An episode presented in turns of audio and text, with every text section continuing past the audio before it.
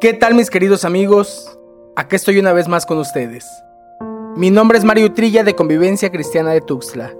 Hoy estudiaremos la segunda parte de la cápsula de vida, de adentro hacia afuera. De adentro hacia afuera nace mientras estudiaba los capítulos 25 y 26 del libro de Éxodo, cuando narra cómo Dios ordena la construcción de un tabernáculo, donde reposaría su presencia en la tierra. Lo que llamó mi atención fue que los planos que Dios le da a Moisés son así, de adentro hacia afuera. Hago un paréntesis para comentarte que el propósito de estas cápsulas no es convertirte en un maestro en teología.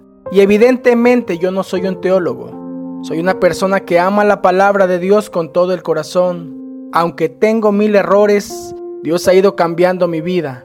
Sigue trabajando en mí y sé que lo puede hacer en ti si tú se lo permites.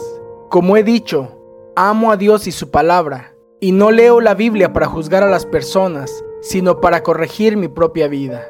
Así es que yo te comparto simple y sencillo lo que Dios me revela, con amor y sin juicio. Puede parecerte una enseñanza muy simple. Te confieso que ese es el propósito, que la entienda un niño y la comprenda un anciano, que la asimile un hombre indocto y la discierna uno sabio. El apóstol Pablo decía a los Corintios, Doy gracias a Dios porque hablo en lenguas más que todos ustedes.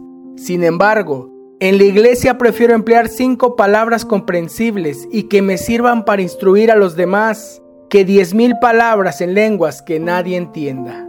Primera de Corintios 14, 18 y 19. Y este es mi deseo, que todos puedan comprender estas cápsulas de vida. Con esto cierro el paréntesis e iniciamos el tema. Acompáñame en tu Biblia los versículos 10 y 11 de Éxodo 25. Harán también un arca de madera de acacia.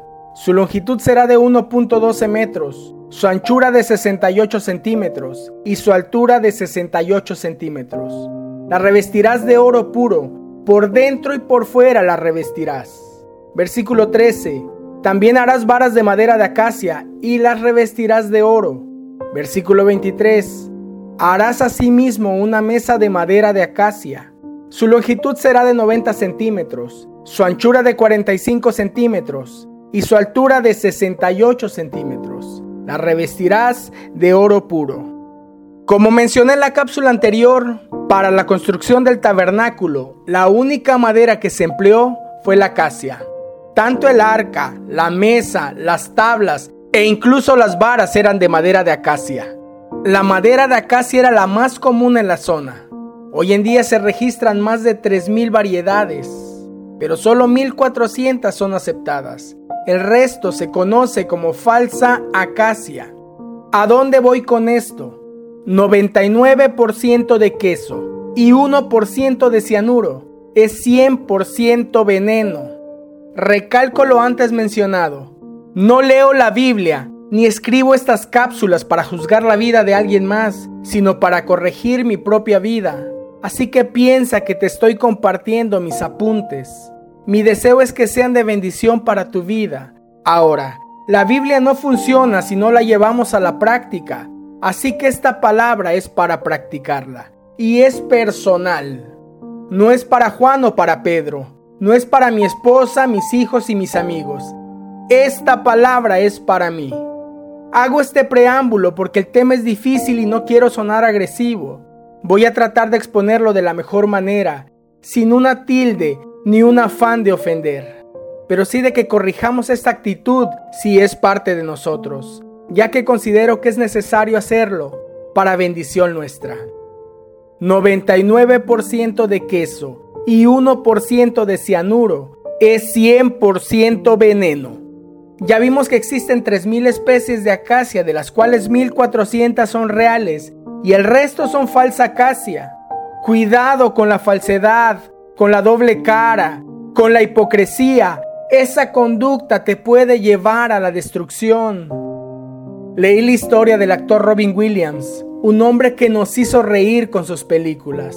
Su esposa Susan Schneider publicó un artículo titulado El terrorista dentro del cerebro de mi marido habla sobre el batallar de Robin Williams con una enfermedad depresiva que lo llevó al suicidio.